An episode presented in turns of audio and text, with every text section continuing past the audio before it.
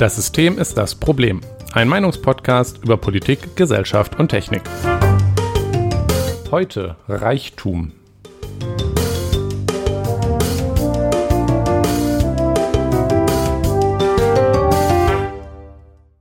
Guten Abend, Jonas. Guten Abend, Nikolas. So, letzte Woche. So. Ja, das ist auch eine sehr deutsche Sache, dieses So, glaube ich. So. Aber ich äh, kann mich davon auch nicht freisprechen. Achtet mal drauf. Ähm, wenn ihr irgendwo geht oder irgendwo seid und Leute gehen oder es selber macht, ähm, auf den Schoß klopfen und so sagen. Das ist auch so eine deutsche Sache, ähm, Ja. der ich auch Ich selber versch- schuldig bin. Ja, ich verschwinde immer äh, ohne was zu sagen. Ja, das ist natürlich auch gut. Ja. So, Da wundern sich immer Leute, wo warst du? Dann sage ich so, ich war doch die ganze Zeit da. Profitrick. letzte Woche hatten wir unsere zweite Folge zum Ukraine-Krieg Mhm. gemacht. Ähm, hattest du da irgendwie Feedback zu bekommen? Ich krieg nicht. No. Sad. Ähm, Ja, ein bisschen. ja, wie immer, wenn irgendwer, der uns noch zuhört, äh, was dazu sagen möchte, was wir hier sagen, freuen wir uns immer sehr. Also gerne raus damit. Wir haben Ja. unser Forum, wir haben eine Mailadresse. Finden wir alles Ja, auf ja, unserer. Webseite. Äh, lasst euch nicht abhalten. Mm, ja, Ja. dies und das, Jonas. Ich habe was aufgeschrieben, das ich ganz interessant fand und erwähnen wollte. Ähm, ja. Nämlich, das ist eigentlich keine Neuigkeit. Das ist schon, schon vor Monaten oder Jahren, als ich mich schon mal über TikTok ausgelassen habe, habe ich das schon mal äh, gefunden. Es ist so, dass TikTok schon lange in Kommentaren und auch in äh, TikToks, ich weiß nicht, sind das die, das, was man da hochlädt? Das ist, wie dann? das heißt, ja.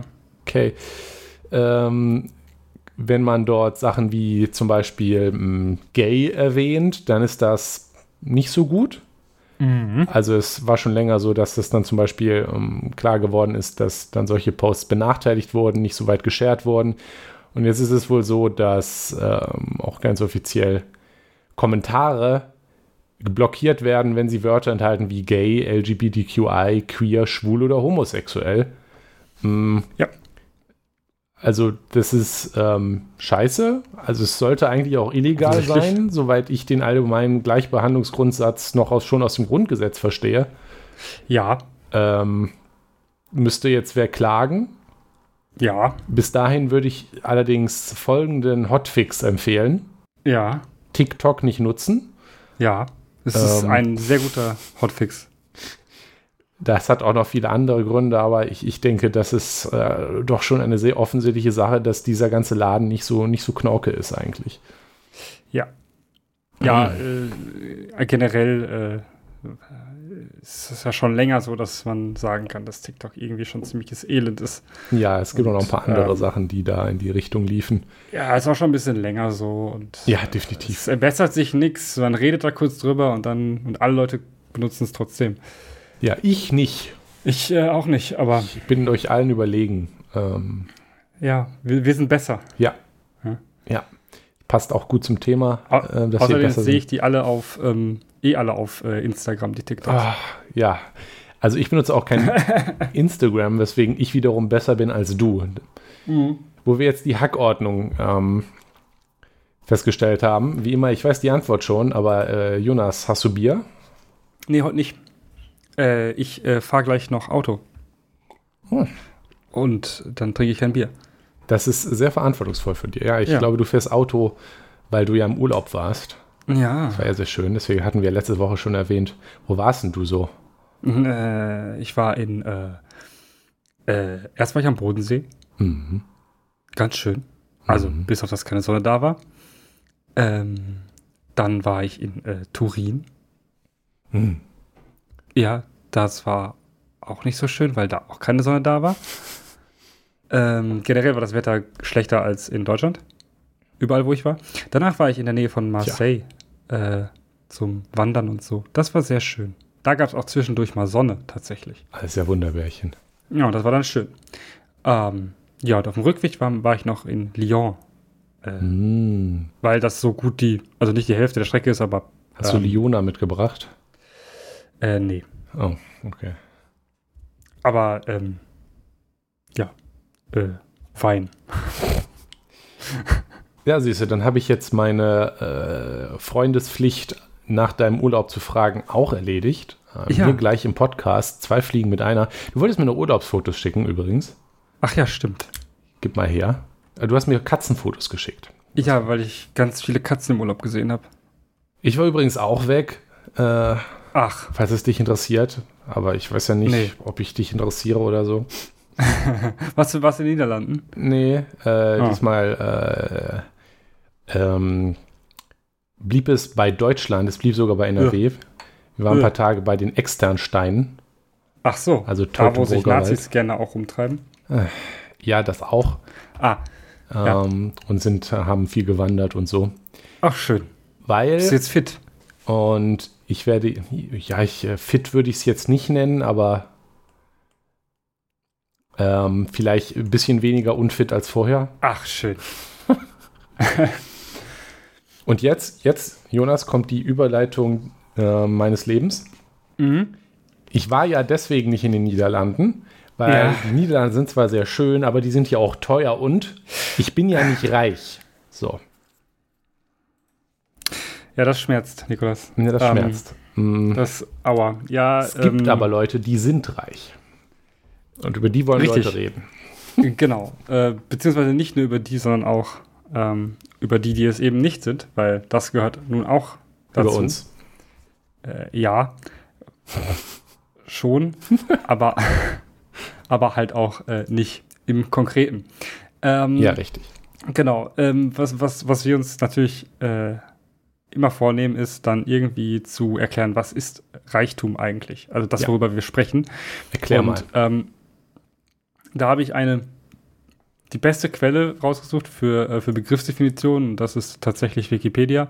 Reichtum bezeichnet den Überfluss an gegenständlichen oder geistigen Werten. Und ich find, fand das sehr schön, weil das sehr kurz war und schon beschreibt, was Reichtum eigentlich, eigentlich ist. Ähm, Überfluss ist das Wort, was hier benutzt wird, und das finde ich sehr gut und sehr prägnant. Ähm, es geht natürlich landläufig, wenn Leute über Reichtum sprechen, eigentlich eher nicht um, um, um geistigen Reichtum. Also sowas wie, äh, er ist reich an Wissen, ja, oder so. Das, ähm, darum soll es uns heute auch nicht gehen. Ähm, aber es ist halt, also es geht um materiellen Reichtum, sondern um Vermögen heute. Ja, und für materiellen Reichtum misst man üblicherweise in seinem Geldwert, weil wir in einer äh, Gesellschaft leben, die sich über die Tauschgesellschaft hinaus entwickelt hat. Offensichtlich. Ähm, deswegen bemisst man das in Geld, auch wenn natürlich, und das ist richtig, die, die meisten Leute, die reich sind, ja, wenn man also, äh, weiß ich nicht, in die Forbes-Liste der reichsten Menschen guckt, dann haben die das natürlich nirgendwo als Bargeld wie Dagobert Duck äh, in den Geldspeicher gelagert. Die haben diese nicht. Zahl auch nirgendwo auf einem äh, Konto liegen konkret, können das jederzeit abheben. Ähm, Gerade auch superreiche Leute, also wenn wir in, in, in Größenordnung von Jeff Bezos reden und so weiter, Ja, gut. die, die, oder Elon Musk, die haben natürlich das Geld in Form von Aktien zum Beispiel. Ja, und anderen Vermögenswerten. Genau, ähm, die misst man dann natürlich in ihrem Geldwert. Man muss dazu sagen, es ist, es ist nicht äquivalent, weil es könnte jetzt schon passieren, dass, weiß ich nicht, morgen mag niemand mehr Elektroautos und Raketen sind auch out und dann wäre Elon Musk auf einmal gar nicht mehr superreich. Er wäre immer noch reich. Ich glaube, er hat, wird sich sicherlich genug, sein Portfolio breit genug gestreut haben, Ja. dass er davon nicht pleite gehen wird. Ja. Ähm, aber naja, wir bemessen Reichtum sinnvollerweise in Geld, um ihn sinnvoll vergleichen zu können. Ja. Ähm, auch wenn du diese Folge primär vorbereitet hast, wir wechseln uns da mehr ein bisschen mit, die, ähm, das Thema Reichtum hatte ich auf unsere Liste geschrieben, weil wir haben natürlich eine Ja. riesige Liste.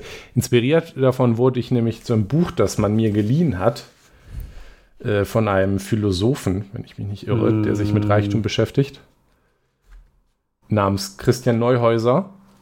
Das Buch Ja. habe ich hier. Da werde ich ein bisschen ähm, draus entnehmen jetzt im Laufe der Folge. Und die Definition von Reichtum, die, die dort drin war, die ein bisschen, bisschen ähm, ja, ja aus, aus einer anderen Richtung kommt als die Wikipedia-Definition, ist, ist einmal teilen wir auf in Superreiche und Reiche. Und es ist, es ist nicht konkret, aber ich finde es eigentlich ganz prägnant. Also man, man kann sagen, Superreiche, was man unter Superreichtum versteht, ist, wenn man mehr Geld hat, als man sich überhaupt vorstellen kann.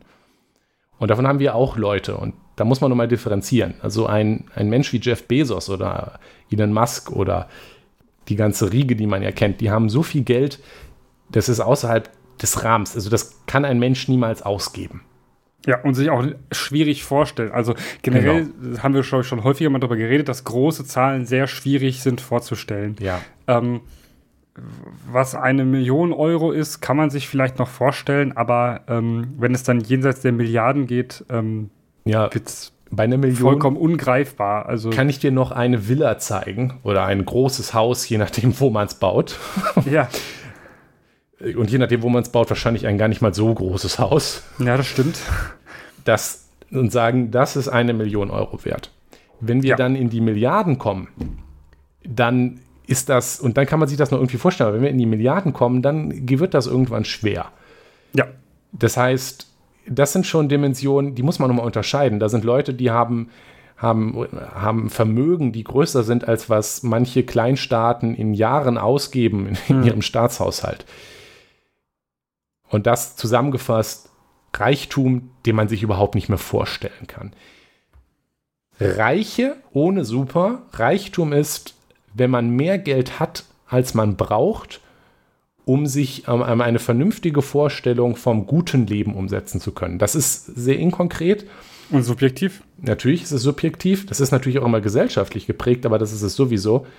Ähm, das ist ein bisschen geprägt von der Idee, dass ähm, ein Mensch ja seine Vorstellung von einem selbstständigen und glücklichen Leben umsetzen können sollte.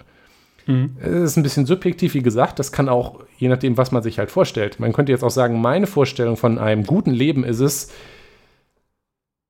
mit Platinkugeln Golf spielen zu können jeden Tag. Habe ich mir jetzt gerade ausgedacht.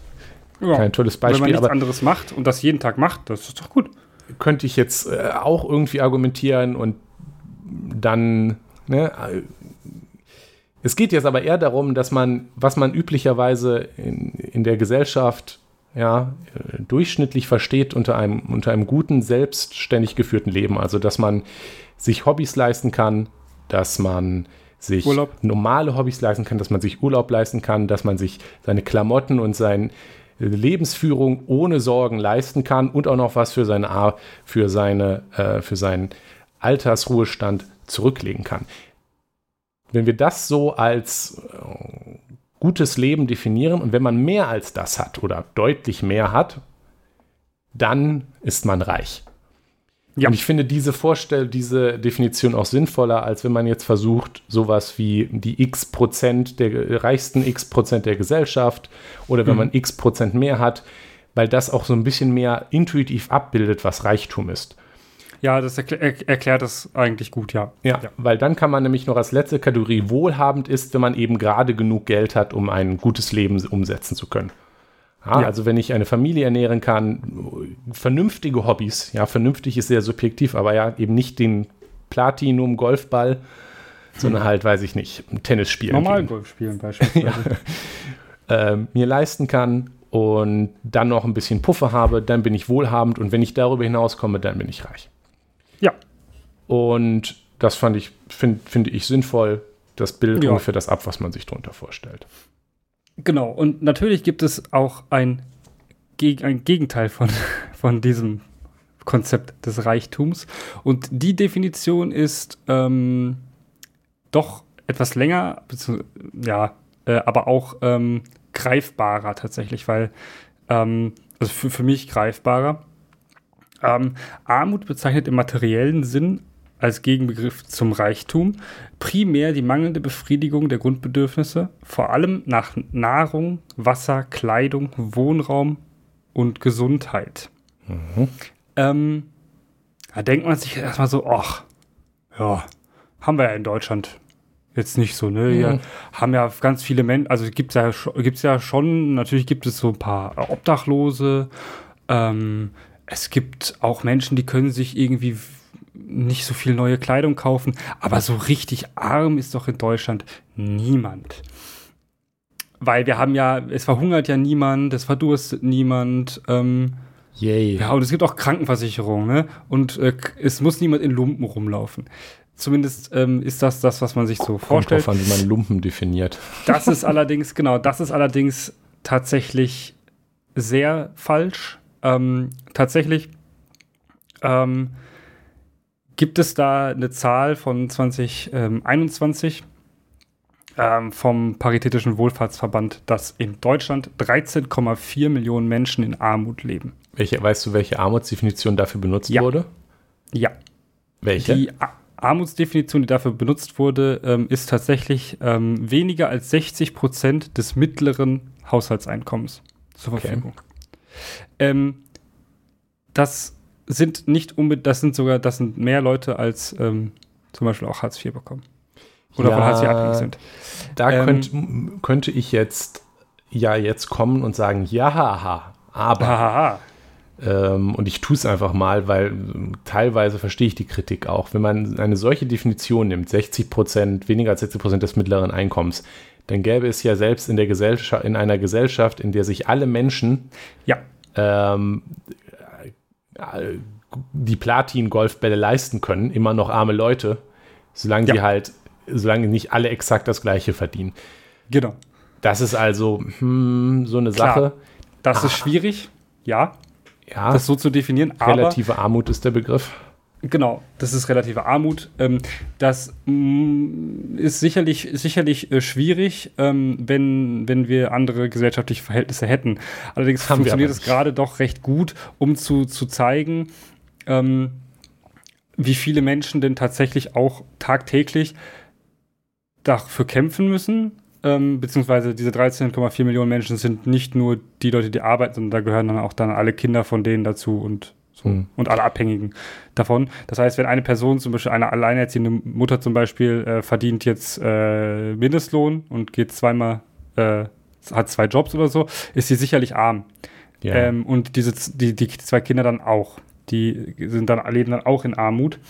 Hm. Ähm, dementsprechend, ja, äh, gibt es in Deutschland. Ähm, das heißt allerdings nicht, dass dann jetzt zum Beispiel, dass sie sich also kein, kein Essen, kein Wasser und so und keine Kleidung leisten können, ähm, aber halt nur in einem anderen Ausmaß und auch nicht immer, wenn sie das wollen. ja. Wir ähm, sind jetzt halt bei 60 Und wenn Prozent es des mittleren. notwendig ist auch. Bitte? Und wenn es notwendig ist. Also wenn es notwendig Ja. ist, sich zum Beispiel auch solche Sachen leisten zu können. Es wäre, wir sind halt auch nämlich eben nicht in einer Welt, in der 60 Prozent des mittleren Einkommens äh, Platin-Golfbälle sind.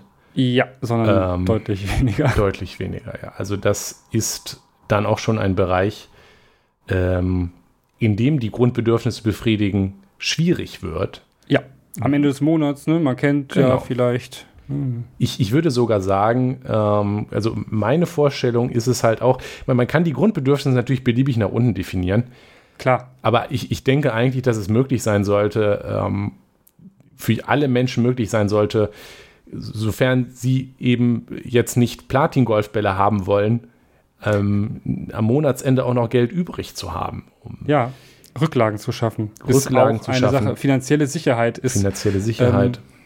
nicht, nicht speziell als Grundbedürfnis definiert, aber ich, ich denke, dass das durchaus ähm, ja, ein, ein Bedürfnis in unserer Gesellschaft, ein gesellschaftlich konstruiertes Bedürfnis ist, weil ich meine, ähm, es gibt Menschen, also man, man sieht das ja, es gibt Menschen, die, äh, denen geht die Waschmaschine kaputt oder was und dann können sie sich keine neue leisten. Ja, das ist ziemlich schlecht. Ja, Ja, das, und in solchen mit Rücklagen Bereichen- könnte man dann vielleicht sagen, ja gut, Ja. okay, ich kann mir jetzt eine neue kaufen, dann sind die zwar weg, aber ich kann mir eine neue kaufen. In dem und Bereich sind wir definitiv verzichten. bei dieser Armutsdefinition bei unserer aktuellen Gesellschaft. Ähm, und es ist auch, es ist auch tatsächlich ähm, so, dass diese Armut natürlich dann auch ähm, dadurch, dass sie nur die ja, äh, Grundbedürfnisse be befriedigt, wenn sie das gerade schafft, äh, schafft es nicht darüber hinaus, also kann sie es gar nicht schaffen, darüber hinaus zu gehen. Ähm, das, darunter leidet in der Regel tatsächlich leider gute Bildung. Ähm, Bildung an sich ist in Deutschland zum Glück ja ziemlich kostenlos, also einigermaßen kostenlos.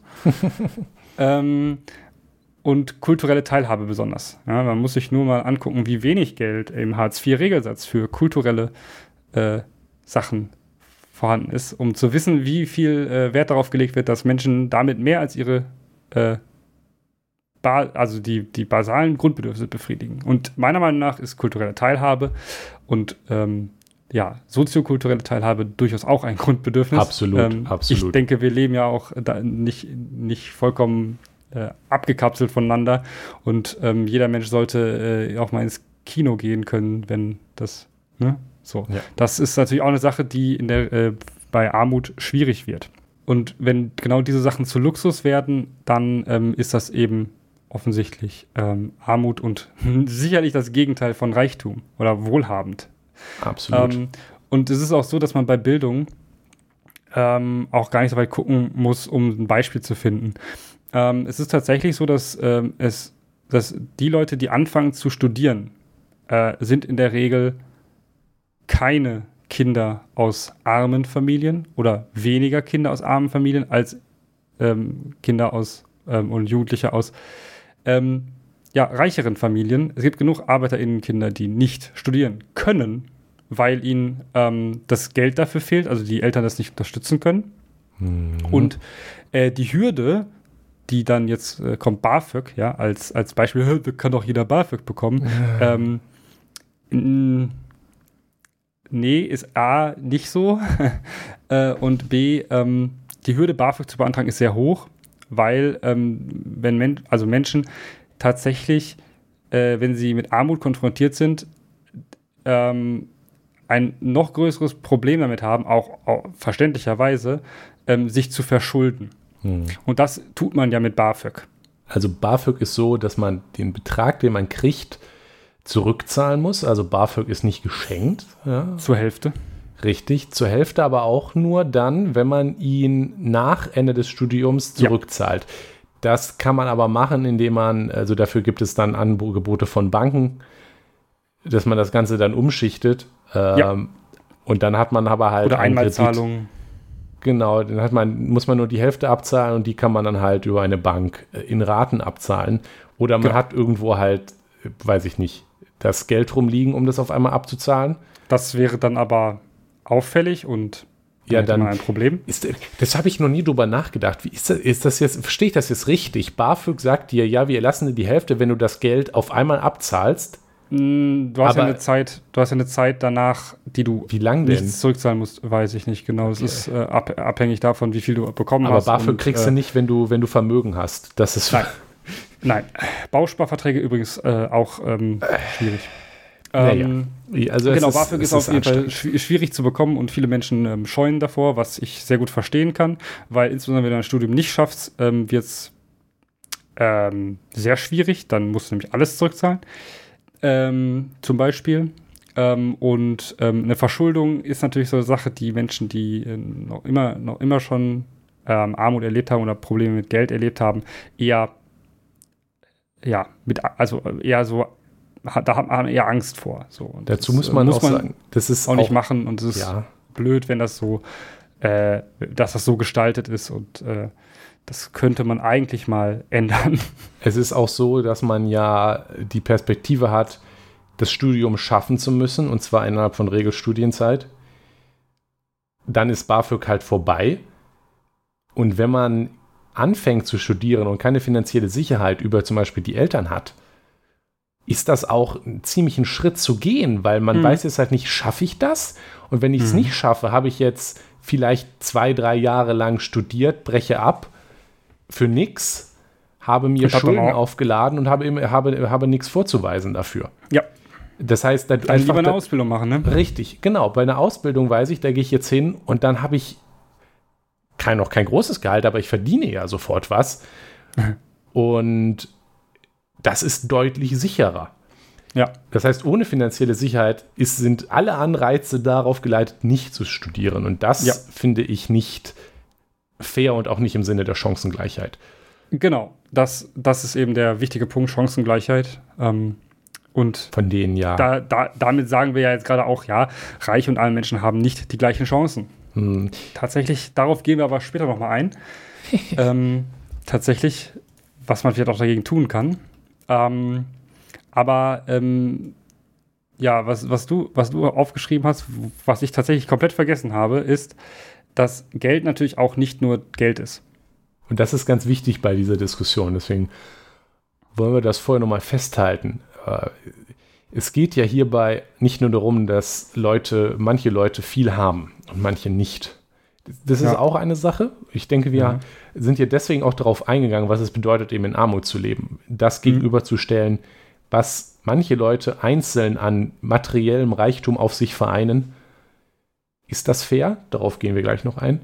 Mhm. Aber dazu kommt, dass ähm, Geld eben auch Macht ist. Denn auf zwei offensichtliche Art und Weisen. Einmal Reichtum entscheidet, was produziert wird. Das Problem ja. sehen wir zum Beispiel auf dem Wohnungsmarkt. Ja. Weil reiche Leute so viel mehr Geld auf sich vereinen als arme Leute, entscheiden sie auch wenige Leute deutlich stärker, was im Markt produziert wird, weil Marktwirtschaft, bla blub, als die vielen armen Leute. Das äußert sich, wie gesagt, auf dem Wohnungsmarkt zum Beispiel, weil wenn ich jetzt eine neue Wohnung baue, als Mensch, der Wohnungen baut oder Firma, die Wohnungen baut, dann ist es halt oft deutlich wirtschaftlicher, äh, große, schöne Luxuswohnungen zu bauen, mit denen ich viel Geld nehmen kann, weil dafür kriege ich viel Geld. Und die Leute, die wollen da auch wohnen, ne? Dann baut man was schönes genau. Stadtzentrum. Zum Beispiel in Innenstädten, ähm, während kleine Wohnungen, die günstig sind zu bauen, natürlich auch deutlich weniger Geld bringt da allein geht schon viel Macht mit und da haben wir auch schon mal in unserer Livestream-Folge drüber geredet, mhm. über Mieten. Das führt an der Stelle zum Beispiel enorm zu enormen sozialen Problemen. Reiche, wohlhabende Leute sammeln sich im Stadtzentrum, ähm, arme Leute werden abgedrängt in andere Stadtbereiche. Es entsteht eine Trennung von Leuten räumlich. Das geht auf die Gesellschaft, das erhöht, macht es noch schwieriger, aus Armut herauszukommen, weil man halt schon einsortiert ist, wo man wohnt etc. pp. Das ist alles nicht schön, das will man eigentlich nicht.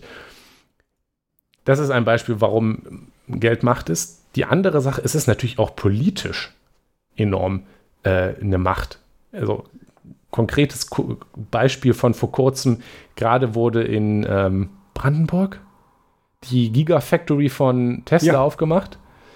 Da wurde ja auch äh, sehr viel politisch umgeschichtet und um das möglich zu machen, weil Deutschland. Möglich gemacht heißt das, Nikolas. Das heißt möglich machen. Das heißt Innovation möglich machen. Ach so, ja. Äh, ja. Innovation, genau. Und das ist ja das, was so liebe Regierung natürlich wollte, zeigen, wir sind innovativ. Mhm. Wir haben hier die tollen Elektroautos. Hat natürlich alle Hebel in Bewegung gesetzt, um diese Gigafactory herzuholen. Und dadurch, dass Elon Musk halt, äh, zum Beispiel Elon Musk Tesla steuert, ist, ist da dann natürlich auch viel politische Macht mit drin, äh, zu sagen, hey, äh, ermöglicht mal unsere Fabrik hier. Das ist natürlich noch ein Gibt einfaches Beispiel. Arbeitsplätze. Hm. Es, ja, natürlich, Arbeitsplätze sind immer ein gutes Argument. Es geht auch weiter mit, mit Lobbyvereinigungen, in denen natürlich dann Leute, die äh, Großaktionäre bei großen Unternehmen sind oder sie teilweise ja wie bei Familienbetrieben Einzelfamilien die ganzen Unternehmen besitzen, die dann auch wieder politische Macht haben durch die enormen Mengen Geld, die diese Firmen bewegen, hat man auch viel Einfluss auf die Politik, die ein Durchschnittsbürger nicht hat. Und, Und das ist Demokratiedefizit. Ja, kann, genau. man, kann man so benennen. Ähm, da, äh, natürlich zählt in Deutschland immer noch, ähm, dass eine Stimme ja, in der Wahlurne gleich viel wert ist, egal wie viel Geld du hast. Aber halt auch nur in der Urne. Aber nur in der Urne, ja. ähm, dementsprechend, ähm, ja, muss man sich vielleicht überlegen, ob das demokratietechnisch vielleicht nicht sogar ein Problem ist, wenn Menschen so viel haben. Und Vor allem, denke, wenn auch so viel Macht davon abhängt. Genau. Und ich denke, da kann man noch mal kurz ähm, auf die Zahlen kommen, die du nicht Sehr magst. Gerne. Die, äh, paar, es gibt ein paar, paar Kennzahlen, die ich mal kurz so, so hinstellen möchte, um ähm, nochmal etwas zu verdeutlichen. Das, die obersten 10% der, ähm, der Deutschen ähm, an Menschen ne, besitzen 56% des Gesamtvermögens, Privatvermögens in Deutschland. 56% Ähm, die untersten 50 also nur dazwischen sind ja noch dann 40 Prozent, äh, besitzen allerdings nur 1,3 Prozent des Vermögens. Ähm, hm. Das ist ein sehr großer ähm, Unterschied. Ja, Unterschied. und eine, eine, eine, eine sehr große ähm, Ungerechtigkeit, die da sehr offensichtlich wird. Ähm, Jonas? Ja. Aber dann sind diese 50 Prozent der Gesellschaft einfach nur viel fauler. Ja. Als diese 10 Prozent anderen 10 Prozent der Gesellschaft. Die sind halt einfach viel, viel fleißiger. Gen genau so ist das. Ähm, ist, genau so ist das. Äh, das stellt sich ja die Frage, kann jeder Mensch denn reich werden? Durch ähm, ehrliche Arbeit. Hm. TM. Ich möchte ähm, die Gelegenheit nutzen, um, um mit einem, mit einem mit, einer, mit einem Shitpost zu beginnen, in dem ich sage, es ist noch nie jemand durch Arbeit reich geworden. Jonas, wie stehst du zu dieser Aussage? Ja, ich, ähm, ich, kann dir nicht widersprechen. Also es ist natürlich eine Polemik. Ja, ja sicher. Ähm, natürlich arbeiten Menschen, die reich sind, manchmal auch. Also ähm, ne, es ist auch, es ist auch Arbeit tatsächlich äh, zu Vorstands äh, Meetings zu gehen oder zu Aufsichtsratsmeetings. Ja, natürlich auch diese Verantwortung dort, äh, Kaffee zu, haben. zu trinken ist tatsächlich sehr auch die Verantwortung, die man da trägt, ist natürlich auch nicht unbedingt keine Arbeit. So, Nein, das, das, das mal, das, ja das mal so dahingestellt. Aber die Menschen haben sich ja nicht dahin gearbeitet, sondern, haha, und jetzt kommt's, das meiste Vermögen und damit auch der Reichtum in Deutschland wird nicht erarbeitet. Das ist vollkommener Quatsch. Mhm. Das, der, das, der, der, reichste Prozent der Deutschen, ja. Ähm, also die wirklich sehr, sehr, sehr viel Geld haben, ähm, erben zu 80 Prozent. Also 80 Prozent dieser Menschen haben ihr Vermögen geerbt. Und dafür tatsächlich, und das muss man so sagen, nichts getan, außer geboren worden zu sein. Moment, und vielleicht Moment. die Eltern nicht so sehr genervt haben, dass man enterbt wird. Ich glaube, ähm, du, ich, was du gerade aufgeschrieben hast, ist ein bisschen was anderes, als was du gesagt hast. Vorsicht. Beim reichsten Prozent der Deutschen stammen 80 Prozent deren Vermögens aus so, Erbschaft. Ja. Nicht 80 Prozent der Leute Gott. haben das geerbt. Ja. Das kann man ja Nein. Äh, so nicht genau. Also genau, das allermeiste, der, der allergrößte Anteil des Vermögens stammt aus Erbschaft. Richtig. So, ähm, genau, unter den, und unter den 100 reichsten Deutschen äh, mhm. sind zwei Drittel reich, reiche Erben, also Leute, die reich geerbt haben. Hm. hm. Interessant ist natürlich auch, hm. wenn man sich darüber, also was man ja nicht vergessen darf, ist, wer gerne haben, hat man ja so Geschichten, das haben wir auch schon mal bei Elon Musk drüber geredet, ja. der, der ja gerne so als Beispiel von einem, der sich mit Ingenuity und cleveren Ideen und Start-up-Geist und so weiter hochgearbeitet hat, dass auch der aus einem ziemlich wohlhabenden und eher schon reichen Background kommt. Ja. Anderes Beispiel ist ja auch ein, ist, ist Donald Trump, der sich ja auch ja. gerne äh, sehr gerne, dem glaubt eigentlich niemand mehr irgendwas, aber der hat sich ja, ja auch gerne als so ein hier mit Cleverness und so weiter hochgearbeitet hat. Auch der hat irgendwie sehr viel Geld geerbt. Ja. Es ist natürlich auch so, wer eine Million in der Tasche hat, wenn man nicht, mhm. ich, ich, ich, stelle jetzt mal diese Behauptung auf, wenn, man muss schon sehr blöd sein, um mit einer Million in der Tasche nicht mehr draus zu machen. Ja. Äh, ja, sicher ein Elon Musk, der ist nicht blöd. Und ich gebe es ungern zu, aber auch ein Donald Trump ist nicht blöd, ja. Ein, ein Mensch, ich hätte vielleicht nicht so ein Vermögen äh, auf die Reihe gekriegt mit demselben Startkapital wie ein Elon Musk.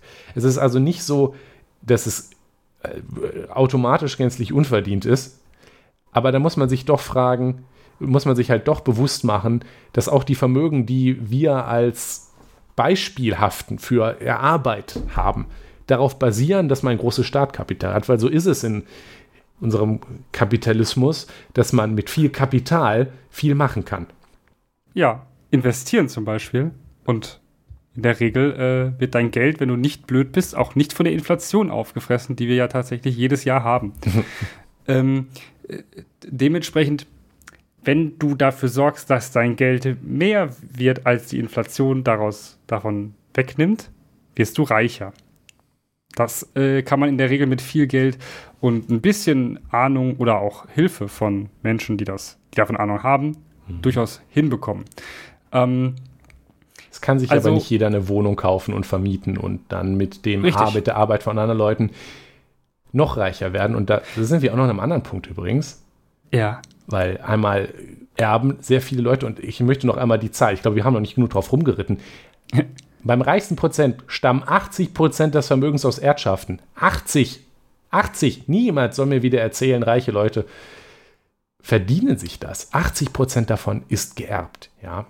Ja. Und selbst wenn man sich dann überlegt, ja, was macht man denn? Womit erreicht man solche Vermögen? Das ist ja nicht, dass das das Gehalt ist. Ja, das nee. muss man sich an der Stelle ja nicht vorstellen. Das kann man gar nicht. Das geht Richtig. gar nicht. Dass die einfach, weiß ich nicht, äh, oder ein Elon Musk halt einfach in ein seinem Arbeitsvertrag in seinem Arbeitsvertrag einen Stundenlohn von 700.000 eingerichtet hat oder so. Ja, da haben wir auch schon mal drüber geredet. Ich weiß nicht in welcher ja. Folge. Allerdings die, das Konzept ist ja, ich habe, weiß ich nicht, ja, einfaches Beispiel ist, ich habe jetzt Geld, ich habe eine Million geerbt, jetzt kaufe ich mir eine Eigentumswohnung in Berlin und vermiete die für sehr viel Geld.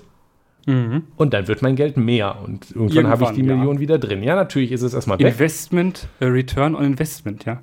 Richtig, ja, Return on Investment. Also es ist natürlich jetzt ich will es jetzt nicht so darstellen lassen, kommt wieder, ja, du tust, erzählt mir jetzt wieder, ja, du hast ja keine Ahnung. Ja, in der Tat, ich habe noch nie eine Wohnung in Berlin gekauft. Ähm, ich nie Aber du kannst, ausrechnen, du kannst rechnen. Kannst du, kannst, du, kannst du rechnen? Ich, ich kann rechnen, in der Tat. Ähm, Ab wann es sich lohnt? Ja. Mir ist schon bewusst, dass da ein bisschen mehr Cleverness und ein bisschen mehr Management nötig ist. Kann man alles Leute für sich machen lassen. Ich vereinfache es ja, um es besser verstehen zu lassen. Man kann natürlich auch einfach Leute anstellen, wenn man so viel Geld hat, richtig. Ja. Der, der Kern bleibt, ich investiere mein Kapital und kriege mehr Geld dafür zurück. Aber wo kommt dieses Geld her? Das kommt nicht aus der Luft. Ja, es ist ein, ein Gerücht, dass Geld für einen arbeitet. Das sind andere Leute. Da ist nämlich jetzt nämlich irgendwer, der arbeitet, der kriegt das Geld und zahlt dafür die Berliner Miete. Und das Geld mhm. landet dann am Ende bei mir. Mhm. Also, wenn ich viel Geld habe, investiere, es ist am Ende mehr Geld, hat nicht das Geld gearbeitet, sondern andere Leute, die ich für mein Geld für mich habe arbeiten lassen. Ist das gerecht? Ja. Weiß ich nicht. Das erinnert mich irgendwie an ähm, Feudalismus. ähm, dieses, dieses, dieses Konzept von Landfürsten und Landvogten, die ähm, ein, ein, ein Stück Land ja, des, des Bauerns besitzen und ihm dafür Schutz anbieten. Ja, und dafür muss der Bauer sein Zehnt abgeben. Ähm, ja, an den Landesfürsten. Vor allem. Ähm, dafür bekommt er natürlich Schutz. Ja? Und ähm, Schutz. Ja. Jonas, Jonas? In, ja. Wo, wo, wo, wo bekommen denn ähm, Fürsten ihr, ihr, ihr, ihr Eigentum her? Wo haben die das denn ursprünglich hergekriegt? Ah, ich. Äh, das haben sie geerbt oder geschenkt bekommen vom König. Hm. Oh, hm. wir, sind, hm. äh, wir sind so böse. Ja, heute heut wird, heut wird schlimm. Aber tatsächlich ist das ja so, dass man sich denkt, ach ja, guck mal, hier Feudalismus, voll schlimm damals gewesen. Ne? Da müssten die Leute ein Zehnt abgeben, müssten immer ein Zehntel ihrer, ihrer Ernte abtreten oder ihres Erwirtschafteten. Und das ist ja wirklich schrecklich. Ähm, ja, ähm, die neuen Feudalherren besitzen kein Land in dem Sinne mehr. Und ja, die Leibeigenschaft so ist früher. auch abgeschafft. Die Leibeigenschaft gibt es auch nicht mehr, aber ähm, diese Menschen besitzen in der Regel Immobilien. Ja, Immobilien, ist eine, Immobilien sind sehr, sehr beliebt bei Menschen, die viel Geld haben, ähm, als ähm, Renditeobjekte, mhm. ähm, weil in der Regel ähm, müssen Menschen irgendwo wohnen. das, ähm, das ist so, ne, so, ein, so ein Grundbedürfnis, so Wohnung, ja, das äh, kommt gut. Da, das heißt, der Markt wird nicht, also der wird tendenziell eher nicht kleiner. Ähm, das ist genauso wie bei, ähm, wie das ähm, sicherste ähm, Gewerbe überhaupt, äh, das des Bestatters. äh, gestorben wird auch immer, genauso wie auch immer gewohnt werden wird. Ähm, und diese ja, Menschen bald haben wir das Metaverse, dann brauchen die Leute keine Wohnung ah, mehr. Ähm, Sorry. Sie benutzen ja, Immobilien und das Zehnt ist dann ja äh, nicht mehr ein Zehnt, so wie man das früher war. Nein, es ist tatsächlich in der Regel oder im Schnitt 21,7 Prozent des Haushaltseinkommens. Hm. Was die Menschen für Mi Kaltmiete ausgeben. Und Ups. wie man an den ähm, Einkommen und äh, zwar nicht dem Umsatz, sondern den Gewinnen von zum Beispiel ja. großen Mietfirmen, Deutsche Wohnen, Vonovia etc. sieht, das geht nicht alles wieder in die Wohnung rein. Tatsächlich nein, dann würde das, nee, nee. Dann würde man, würde das ja auch niemand machen. Doch, vielleicht schon. Ja, aber, aber nicht, nicht mit so viel äh, Elan. Ja, wahrscheinlich. Da, genau. Dann müssten die Leute ähm, es selber machen. Stell dir vor, die Leute würden ihre mhm. eigenen Wohnungen besitzen. Achso, die Lösung ist natürlich einfach Eigentumswohnungen kaufen dann. Ja, wissen wir alle Bescheid, da muss doch keine Miete mehr zahlen. Ist das nicht, das ist so einfach. Wohnungsgenossenschaften ähm, jetzt. Äh, genau. Ähm, und zum, jetzt mal, um, das, um dann nochmal noch mal was Großes rumzupacken, ja, dieser Feudalismus, ja, natürlich ein sehr schön plakatives Beispiel, aber es grenzt ja schon an eine Gesellschaft, in der es beinahe ausgeschlossen ist, äh, von der Klasse der Besitzlosen in die Klasse der Besitzenden aufzusteigen. Und ähm, das dazu zählt, diese, das wird natürlich erschwert durch fehlende Chancengleichheit in Bildung, ähm, durch mhm. fehlendes Startkapital eventuell für, für, für Ideen, ja, oder für, für äh, die Möglichkeit, ein Risiko einzugehen oder ein, ein Auffangnetz in dem Sinne. Und ich denke, dass eine solche Gesellschaft dann doch irgendwie nicht so wünschenswert ist. Ja. ja in der es nicht möglich ist, dass du mit ehrlicher Arbeit äh, reich wirst man, oder wohlhabend gar. Man muss sich auch klar machen, äh, die wenigen Fälle, die es ja überhaupt gibt. Ich nehme wieder mhm. Elon Musk als Beispiel, weil der ja so prominent aktuell ist in, in den Medien. Die es gibt, dass jemand, ja, und auch er ist ja eigentlich nicht so der Fall von, aber dass jemand in diese Klasse der Superreichen zum Beispiel aufgestiegen ist. Ja? Elon Musk wird gerne gedeutet als, hier ist jemand clever, ähm, hat sich jetzt hochgearbeitet mit, mit Cleverness und Investitionen dagegen. Er wird ja dann auch gleich ausgenutzt von vielen Scammern, die Leuten erzählen, hier so, äh, mach's wie Elon Musk und so weiter. Mhm. Andere Story. Die werden hochgepusht. Weil der Grund, dass man, dass, dass wir das ja überhaupt so akzeptieren, ist ja, oder dass das so breit akzeptiert wird, ist ja schon, dass die Leute den Eindruck haben, sie könnten das auch erreichen. Ja. Es ist ja auch oft so ein bisschen das Problem, dass äh, Gesetzgebung, die da eingreifen könnte, oft nicht breit akzeptiert wird, auch von Leuten, die in ihrer aktuellen Situation nicht davon geschädigt werden können, zum Beispiel Vermögenssteuer. An, nicht beim Ansatz, ja, ja. Richtig.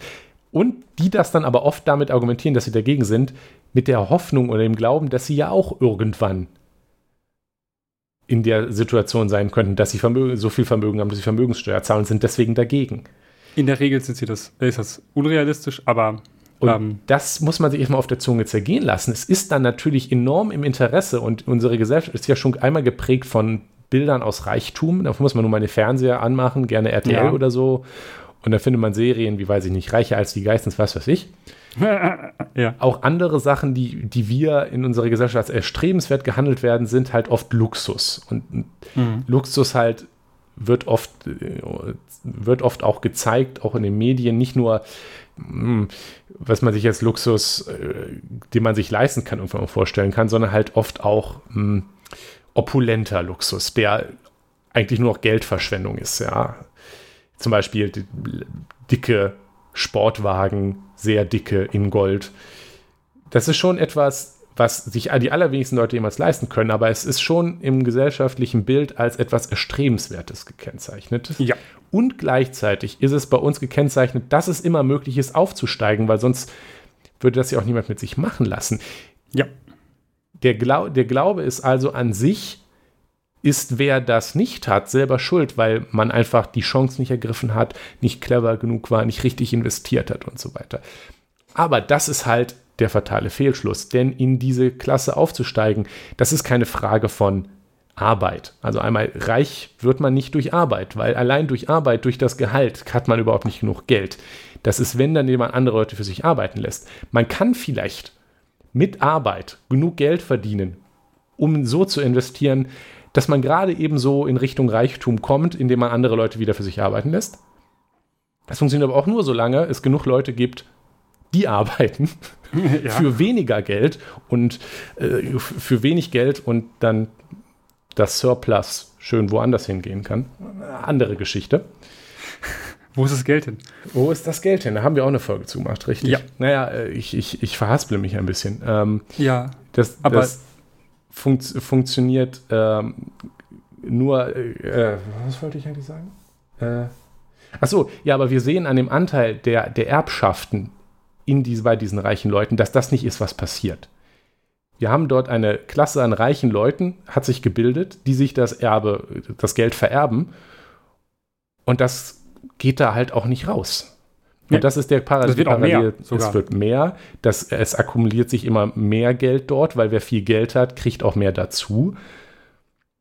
Und da arbeitet man sich nicht einfach rein. Das, das, so funktioniert das nicht. Aber natürlich ist es auch ein Interesse dieser Leute, das sich so darzustellen, vor allem auch für sich selber. Man will ja nicht sagen, ah, ich habe so viel Geld, weil ja, meine Mama hatte halt viel Geld. Man stellt sich natürlich dann da auch allein vor sich selber schon als jemand, der sich das verdient hat. Ja. Und das glauben wir in, die, in unserer Gesellschaft oft auch, aber das funktioniert halt nicht so. 80 Prozent ja. sind vererbt und das ist die Parallele zum Feudalismus. Das Geld vererbt sich und wir haben dort ein, eine Klasse, wenn man es so nennen möchte, an sehr reichen Leuten, die sich das weiter vererben, in die eigentlich sonst niemand auch aufsteigen kann. Ja, ähm, und jetzt, um, um dazu überzuleiten, was man dagegen tun kann und nochmal auf den Punkt des, ähm, der gesellschaftlichen Macht auch nochmal zurückzukommen, muss man sich ja auch äh, muss man sich auch erstmal nur ähm, überlegen, ja, wer kann denn vielleicht dafür sorgen, dass das ja irgendwie besser wird? Das wäre ja, es wären ja durch politische, ne, also durch, durch politische Entscheidungen und durch, durch ähm, irgendwelche irgendwelche Dinge, ja, könnte man dafür sorgen, dass diese Ungleichheit weniger wird. Ähm, das Problem ist eigentlich auch, dass die meisten reichen Leute gar nicht merken, dass sie so reich sind, wie sie wirklich sind. Ähm, man muss nur darüber, also man muss sich nur daran erinnern, dass ähm, Friedrich Merz sich in der Regel ähm, in der ähm, Mittelschicht sieht. mit seinem Privatjet. Offensichtlich Quatsch ist. Ähm, und ähm, tatsächlich, ähm, das ist auch eine Lust, das ist eine wirklich lustige Zahl. Äh, die reichsten, von den reichsten 20 Prozent der Bevölkerung ordnen sich 2017 nur 3 Prozent der Haushalte korrekt zu. Niemand will reich sein. Die reichsten Leute. Ja, genau, niemand will reich sein. Also es wollen ähm, schon Ferner alle reich sein. Sich, aber niemand Ferner will zeigte zugeben. sich, dass je höher das Vermögen, desto höher der Anteil der Haushalte, die sich falsch einordnen. Ha. Das heißt, ähm, die Menschen, je mehr Geld die haben, desto weniger verstehen sie auch selbst, wie viel das eigentlich ist. Mhm. Ja, und das ist das, was wir am Anfang schon besprochen hatten. Dass viel, also große Zahlen sind schwer vorzustellen. Ja, und wenn du viel, viel, viel, viel Geld hast, ist es noch unwahrscheinlicher, dass du realistisch einschätzen kannst, wie viel du eigentlich hast. Und jetzt muss man ja was vielleicht dagegen tun, gegen diese Ungleichheit, wenn das die Leute schon nicht selbst merken, dass da offensichtlich eine ist. Ähm, von ja, selbst denn? wird das ja nichts, ne? Haben wir ja schon, sehen wir ja seit, seit, seit Jahren. War ja, ja Tausende. Es wird halt weiter vererbt ähm, und geht da jetzt auch nicht wieder weg, das Geld von selber. Ja. Wie, wieso auch? Ja. Wie gesagt, um, ähm. also wenn man nicht wirklich sehr, sehr, sehr blöd ist, verliert man nicht, upsi, ähm, derartige Vermögen sind nicht auf einmal weg. Ja, ja, beziehungsweise ähm, es geht ja nicht darum, dass sie dann also weg sind, sondern die sind dann ja woanders. Also ja, Geld, wenn, wenn, jemand sehr, sehr reich ist und sehr, sehr viel Geld verliert, verliert diese Person das Geld in der Regel nicht an Menschen, die weniger haben. Ja, das auch. Ähm, weil wie soll das funktionieren? Ja. Ähm, Upsi, ähm, ich habe hm. außersehen allen meinen Angestellten eine 1 Million Euro Einmalzahlung gegeben. Jetzt ist mein, mein Vermögen weg. Das äh, wäre ein gutes Upsi. äh, Würde ich nehmen. Ähm, das wäre die einzige Möglichkeit, wie, wie das quasi äh, das Geld von oben quasi nach unten kommt durch äh, Dummheit. Ähm, also, wobei Dummheit ist es nicht. Es kann ja auch sein, dass die Person das ernst meint und das nicht toll findet, ähm, das zu tun. Aber das ist ja. leider nicht so. Ähm, äh, also, was, was kann man denn machen, vielleicht, um, um gerechter zu verteilen? Hm, Vermögensteuer. Ja. Ist das nicht Sozialismus? Äh, nein. ähm, Eigentum verpflichtet. Ähm, oh, äh, ich, äh, wie gesagt, ich bin ja Grundgesetz Ultra äh, bei, an, an manchen Stellen, oh, wo es mir oh, passt. Wie linksliberal ähm, von dir. Ja. Ähm, genau, aber nur da, wo es mir passt. Ne? Ähm, Eigentum verpflichtet. So, das heißt, ähm, wenn wir uns überlegen, dass es ja zum Beispiel das Vermögen, ne, das, das befindet sich ja häufig in Werten, die nicht auf dem Konto liegen, ne, sondern irgendwo auf pff, ja, Immobilien zum Beispiel. Das heißt, ähm, man, man könnte vielleicht darüber nachdenken, ob man Vermögen und Einkünfte, die über einen Deckelbetrag X hinausgehen, vielleicht progressiv besteuert. Also so wie die Einkommensteuer ja progressiv ähm, geregelt wird, dass man das auch progressiv macht. Dass wenn du so viel mehr Geld bekommst, also aus irgendwelchem Vermögen, Vermögensgewinn und ähm, oder so viel Vermögen hast, dass man das besteuert und sagt, so, okay, jetzt musst du aber auch was zurückgeben dafür, dass du so viel Vermögen hast. Ähm, und auch dadurch Einkünfte generierst. Ähm, denn die Einkünfte, die aus, aus Vermögen sind, werden schon besteuert, besteuert aber nicht so nicht so gut. Wenn man da jetzt zum Beispiel, wenn man das zum Beispiel tut, könnte man dadurch Kapital Kapitalakkumulation doch unmöglich machen. Also dieses, was wir heute haben, dieses massive Anhäufen von Geld in der, der besitzenden Klasse, ja, könnte man damit zumindest stoppen. Muss dieses Geld müsste man dann natürlich einsetzen, um das nach unten zu verteilen. Muss sich auch bewusst machen, dass die noch, haben wir noch nicht gar nicht so klar gesagt, ähm, der größte Teil der Bevölkerung wie wir reden ja gerade, haben ja auch äh, bei den Zahlen auch von Vermögen geredet. Ja. ja. Die, der größte Teil der Bevölkerung, selbst die, die, die man jetzt fragen könnte, die würden vielleicht sagen, ja, mein Einkommen reicht, dass wir uns mhm. gut halten, die akkumulieren nie ein Vermögen.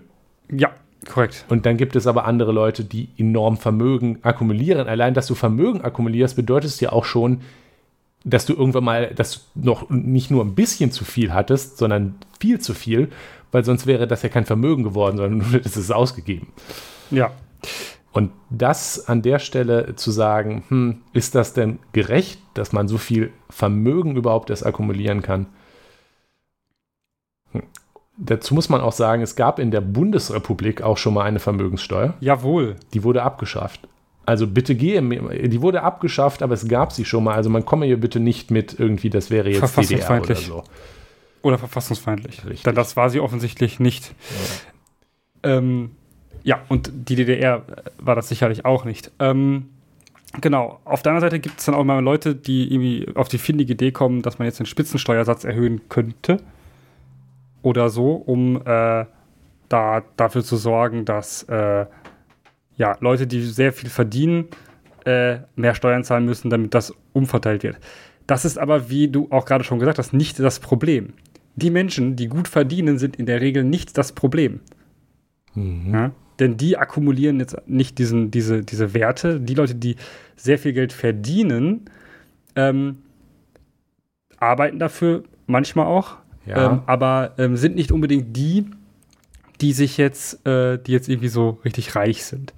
Ähm, diese, der höhere Spitzensteuersatz könnte auch dafür sorgen, wenn man das falsch macht, dass, äh, dass damit verhindert wird, dass Menschen sich reich und wohlhabend äh, arbeiten. Das will man offensichtlich auch nicht. Das ist ja irgendwie auch Blödsinn, ähm, wenn man dadurch einen Aufstieg verhindert. Aber das müsste man natürlich gut justieren, damit das besser wird. Mhm. Aber jetzt das offensichtlichste Beispiel, Nikolas. Also offensichtlichste Beispiel. Ein, vorher wollte ich noch, so, äh, vorher erwähnen, noch ja. Äh, mein, wir machen bestimmt irgendwann nochmal das Fass auf, zu äh, ja. wie es mit Einkommen ist. Ja. Denn ja, Leute, die viel verdienen, arbeiten vielleicht auch viel, aber ist denn wirklich Arbeit von Vorstandstyp X tausendmal so viel wert wie die von ähm, Müllmann Y? Aber ist ein, ein anderer Typ, das offensichtlich, worauf du hinaus wolltest und die mir ja. auch am wichtigste, die mir die wichtigste äh, Idee ist, die Erbschaftssteuer.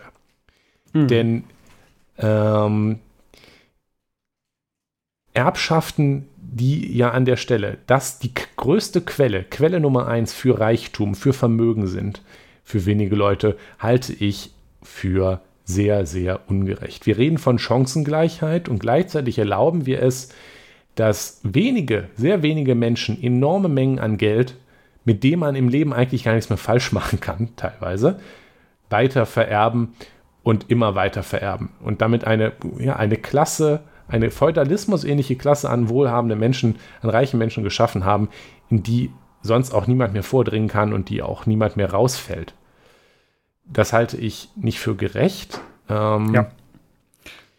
Das ist ein, äh, es, es ist ähm, deswegen meiner Meinung nach tatsächlich sinnvoll zu sagen, wir deckeln Erbschaften mhm. auf ein Maximum. Es ist natürlich verständlich, dass, und es ist auch okay, dass Menschen sagen, ja, ich, ich auch wohlhabende, nicht reiche Menschen sagen, ich möchte ähm, was zurücklegen und meinen Kindern das irgendwann damit vermachen, um denen Sicherheit zu geben. Ja, ja. Das ist äh, vollkommen okay. Das sollte also durchaus eine gewisse Summe sein. Also es sollte auch möglich sein, dass Kinder, weiß ich nicht, zum Beispiel das Haus von den Eltern erben. Oder weiß ich nicht, den Bauernhof im Zweifel dann halt, ähm, die, das muss das dann geschätzt werden und der Rest dann zurückgezahlt werden, ja. Also trotzdem sollte man irgendwo einen Maximalbetrag senken, um gerade enorme Vermögen eben nicht weiter zu vererben, weil das ist dann irgendwann Feudalismus, denn auch hier muss man mal daran erinnern, mit dem Geld hängt nicht nur dieses Geld selber zusammen, sondern auch enorm viel Macht, die sich dann vererbt. Ja. Und Macht vererben, das ist dann, wie gesagt, äh, Feudalismus. Ja. Den wir eigentlich nicht ähm, haben wollen was auch ja aktuell schon sehr beliebt ist, um ähm, Erbschaftssteuer zu umgehen, ist natürlich, ähm, dass man das vorher alles irgendwie verschenkt oder ähm, ja. äh, überschreibt, ja, und dann muss man ja nur abhängig von den Jahren, wie lange das her ist, bis die Leute sterben, muss man dann irgendwie Erbschaftssteuer zahlen. Manchmal irgendwann auch gar nicht mehr. Ähm, würde anregen, ich habe einen, einen Vorschlag. Schenkungssteuer. Ich würde tatsächlich ähm, es noch einfacher machen und Erbschaft als eine Schenkung behandeln und Schenkungen deckeln. Das äh, ist ja ich, ich, klug. Weil für mich ist eine Erbschaft an der Stelle tatsächlich äh, und nichts anderes als eine Schenkung, die halt an die Bedingung, äh, wenn ich sterbe, gekoppelt ist. Ja. Und damit man das nicht mehr umgehen kann, würde ich tatsächlich auf beides, äh, würde ich auf beides denselben Satz, eine, dann würde ich die Deckelung auf pro Jahr machen und die Erbschaft einfach genau wie eine Schenkung behandeln. Ja. Und dann ist das auch erledigt. Das kann man sicherlich so regeln. Auf, auf Erbschaft und Erbschaftssteuer können wir sicherlich nochmal eingehen in einer separaten ja. Folge. Da haben wir richtig Bock drauf. Mhm. Ähm, und äh, ich, ich habe noch den, den, den, meinen allerbesten Vorschlag, ähm, der, der oh, immer oh. vergessen wird. Ja? Äh, in der bürgerlichen Diskussion. Was kommt jetzt? Der Kommunismus. Ach so. äh, nein, dafür, dafür, nein, damit meine ich eigentlich das, was, was, was äh, polemisch immer von, von Jungliberalen oder anderen Liberalen äh, als Kommunismus und Sozialismus bezeichnet wird. Ähm, und zwar insbesondere mein Lieblingsartikel im Grundgesetz der, äh, der Enteignung Artikel 14, also ein unabänderbarer Artikel ähm, des Grundgesetzes, ähm, in dem ja äh, explizit auch drin steht, dass man enteignen kann. Ähm, und da steht aber leider auch drin, dass man äh, dann auch ähm, äh, entsprechend entschädigen muss. Das finde ich, ja, kann man ja rechtsauslegungsmäßig ähm, irgendwie hinbekommen, dass ähm, ja, Ach so. In, dass, dass da irgendwie ordentlich drauf geachtet wird, dass die Person ja immer noch genug Geld hat. Wir nehmen dir ähm, dein Geld weg und als Entschädigung kriegst du einen Brief, in dem steht, dass es uns sehr leid tut. Nee, und danke vom Bundespräsidenten. so. Ähm, und tatsächlich so, ähm, dass man halt irgendwie dafür sorgt, dass die, dass die Person ja nicht besitzlos wird dadurch. Ne? Man kann ja zum Beispiel, man kann ja zum Beispiel, und natürlich würde eine, eine, eine Erbschaft, also wird es ist eine Erbschaftssteuer, Schenkungssteuer auch, auch, am Ende vielleicht ähnlich, ja. Wenn man sagt, so, ja gut, da aus von dem Erbe da, was, was dein, ne, wir enteignen jetzt den Toten zu 80 Prozent oder so und ähm, nehmen uns das einfach, ja. Äh, und dafür gibt es dann halt auch keine Entschädigung, so. Ähm, also man nimmt den Leuten einfach nur nicht, so, nur nicht das weg, also das weg, was sie halt wirklich nicht brauchen. Und das ist dann dieses superreiche Ding. Ja? Oder das reiche Ding auch schon. Das sind halt einfach Menschen, die so viel Geld haben, dass sie das gar nicht alles brauchen. Ähm, und tatsächlich ist es ja auch teilweise gar nicht so gut, wenn Menschen so viel Geld haben, was sie nie ausgeben können. Also nie wieder zurückgeben können in die Volkswirtschaft. Das ist gar nicht so gut, weil wenn Geld im Umlauf ist, dann ist es schon gar nicht so schlecht, weil das Geld, was im Umlauf ist, ja, das wird reinvestiert, das, das fließt durch Insta das fließt überall durch. Ähm, Menschen können mehr Geld ausgeben, Menschen können ähm, können mehr konsumieren, ja, ähm, und alle Menschen, ja, das ähm, dass jetzt zum Beispiel superreiche Leute einen ähm, sehr umweltschädlichen Konsum haben, ist ja allein schon dadurch äh, ersichtlich, dass sie in der Regel mehr Auto fahren, mehr fliegen ja. und äh, mehr äh, ja, andere umweltschädliche Dinge konsumieren wie äh, Gold und, äh, und Elektroautos. Ach so, uff, ähm, Verweis auf unsere E-Auto-Folge, red kein Stuss. Also, ja, ich, ich, ich, ich wundert mich nicht, dass du diese Gelegenheit genannt hast, um deinen Enteignungsfetisch hier äh, anzubringen. Ich für meinen Teil äh, denke, dass äh, das hier nicht äh, nötig ist, äh, das jetzt rauszuholen. Es sei denn natürlich, du ortest, wie du es gerade angedeutet hast, die, die Erbschaftsdecklung. Das ja am Ende auch das Darunter Gleiche. ein. Ähm, ist mir ja egal, wie man das dann. Also äh, tatsächlich metaphysisch kann man sich jetzt ähm, fragen, also das da habe ich mir auch schon mal, oder kann man jetzt philosophisch drüber nachdenken, wie ist das eigentlich mit den Erbschaften? Wenn ich sterbe, erlöscht dann mein Eigentum und ja. äh, ich habe gar kein Recht, das zu vererben, aber wenn ich sage, ich habe aber gar kein Recht, Sache, Vererbung zu entscheiden, eigentlich warum kann ich denn an Schenkung entscheiden? Weil dann könnte ich ja eigentlich, sofern ich die Möglichkeit habe, kurz vor meinem Tod nochmal das alles verschenken. Egal. Ähm, ja, aber wir können uns sicherlich darauf einigen, dass wir, ähm, dass wir durchaus Menschen enteignen können, die ihr äh, Geld in der, äh, also äh, aus, aus Reichtum ähm, haben, welcher in, im Dritten Reich äh, durch Zwangsarbeit äh, ähm, akkumuliert wurde. Oh, ja, da hätte ich Looking at you, Susanne Klatten. Ich, ich, ich würde, ja, da können wir uns drauf einigen. Mir persönlich würde es schon reichen, wenn, wie auch immer man es dann nennt, Erbschaften tatsächlich deckelt. Das halte ich ja. für sehr rechtfertigbar ähm, aus Gerechtigkeits- und aus Chancengleichheitgründen, von deren Leute immer reden. Ähm, und das sorgt ja dann früher oder später sowieso dafür, dass das Geld dann aus diesen Händen verschwindet. Es ist ja schlimm genug, dass vor äh, x Generationen irgendwo mal dann Geld auf schlechte Weise akkumuliert wurde und dann immer weitergegeben werden kann. Wenn man das verhindert, dann hat man das Problem ja quasi auch noch mitgelöst. Ja. Ja, und, und wenn man ähm, das dann kombiniert mit, wofür gibt man dieses Geld jetzt aus? Ja. Mit richtigen Möglichkeiten, äh, können wir Chancengleichheit herstellen. Ja. Und zwar anders als das, was wir jetzt gerade Chancengleichheit nennen. Genau. Und zwar muss man dieses Geld, das Geld hat man dann ja, also der Staat bzw. die Gesellschaft hat es. Und das, damit kann sie dann ja Dinge anstellen. Ja? Zum Beispiel kann sie das Geld ja umverteilen. Also generell ist eigentlich alles dann eine Umverteilung. Und zwar für die Gesellschaft ausgeben. Also für allgemein, also für die gesamte Allgemeinheit nutz, nützliche Zwecke. Ja? Das Wofür ähm, Steuern ist auch das, was, auch man, was man nach Artikel 14 äh, Grundgesetz machen muss. Ja? Ähm, es muss der Gesell Allgemeinheit zugutekommen. Und da würden mir ja zum Beispiel so Dinge einfallen, weil wenn man ähm, durch Schenkungssteuer vielleicht jährlich ganz viel Geld äh, reinkriegt, kriegt man vielleicht sogar ein bedingungsloses Grundeinkommen hin. Ja? Dann, um den Leuten, um allen Leuten eine gleiche, einen gleichen, eine gleiche Basis zu geben, um von dort aus ähm, ihr Leben aufzubauen vor allem gibt das dann auch Leuten aus egal welcher Gesellschaftsschicht ja. eben die Möglichkeit, wir erwähnten es gerade und das halte ich für sehr wichtig. BAföG, okay, gibt es, aber es gibt Menschen aus allen Gesellschaftsschichten eine finanzielle Sicherheit, ein, zum Beispiel ein Studium zu probieren, ohne Angst zu haben, wenn das jetzt nicht klappt, habe ich mich dann für den, habe ich mich dann verschuldet, komme ich dann nicht mehr raus. Wenn man im Hinterkopf haben kann, eine, diese finanzielle Sicherheit, die haben schon viele Leute aber halt ja. nur die mit wohlhabenden Eltern. Ja. Und wenn man jetzt eine finanzielle Sicherheit, dass egal was ich jetzt, ob mein Studium klappt oder nicht, ich, ich werde noch essen können und ja. ich muss mich nicht verschulden, dann ist es auch deutlich näher daran, dass wir wirklich Chancengleichheit haben dabei, ähm, können Leute studieren und können sie nicht.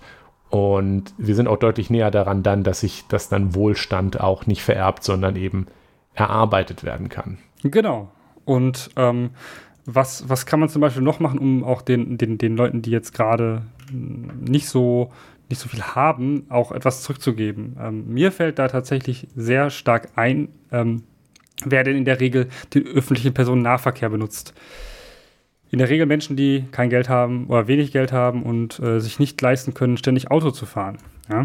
Ähm, dafür kann man dann den ÖPNV ausbauen ja, mit dem Geld. Das ist halt super gut, das ist auch noch umweltfreundlich.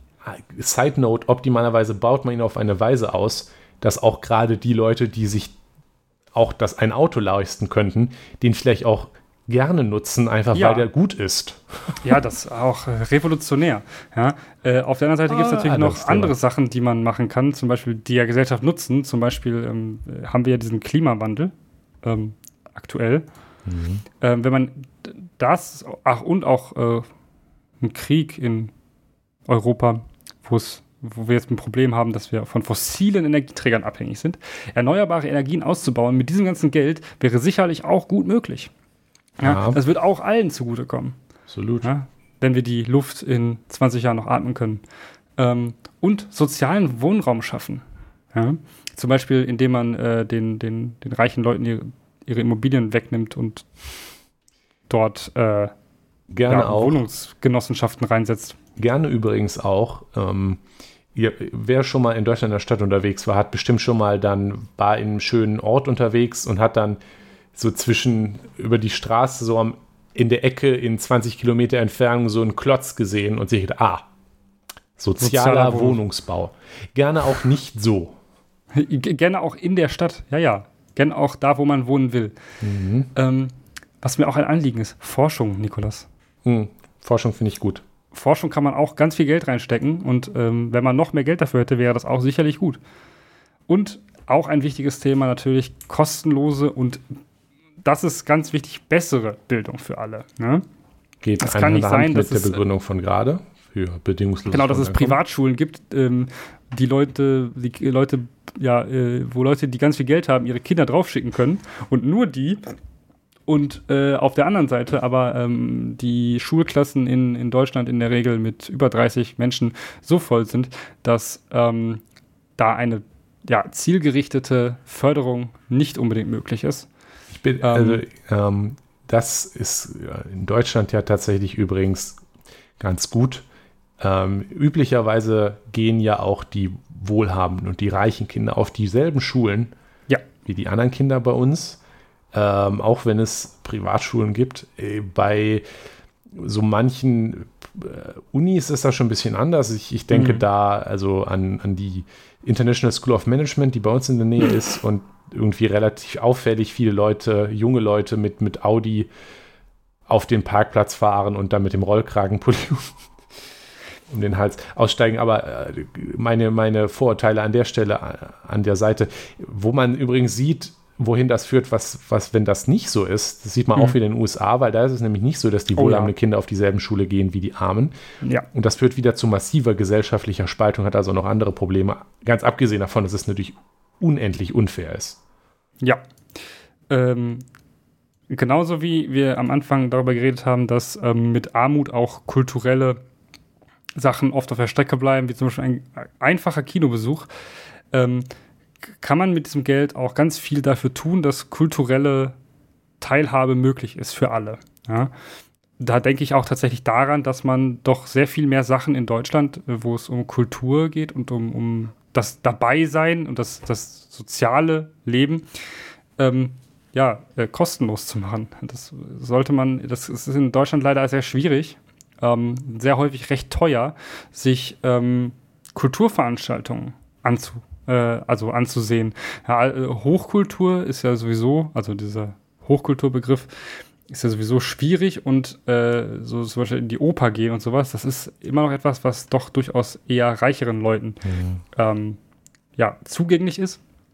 Wobei Ähm, ich denke, dass bei Das ist solchen... nicht naturgemäß so, so, dass ja. reiche Leute gerne in die Oper gehen, sondern das ist auch eine Sache, die damit einhergeht, dass, dass, dass man sich das leisten können muss. Wobei da natürlich auch äh, ein bedingungsloses Grundeinkommen in einer sinnvollen Höhe helfen würde, helfen könnte, wenn man sich halt auch äh, sichergestellt wird, die soziale Sicherheit, dass äh, man unabhängig von der eigenen Situation sich zumindest grundlegende soziale Teilhabe eben auch leisten kann. Und da hilft es natürlich dann auch, wenn das äh, kostenlos ist oder zumindest einen vernünftigen Preis hat. Ja, Genauso wie zum Beispiel auch beim öffentlichen Nahverkehr.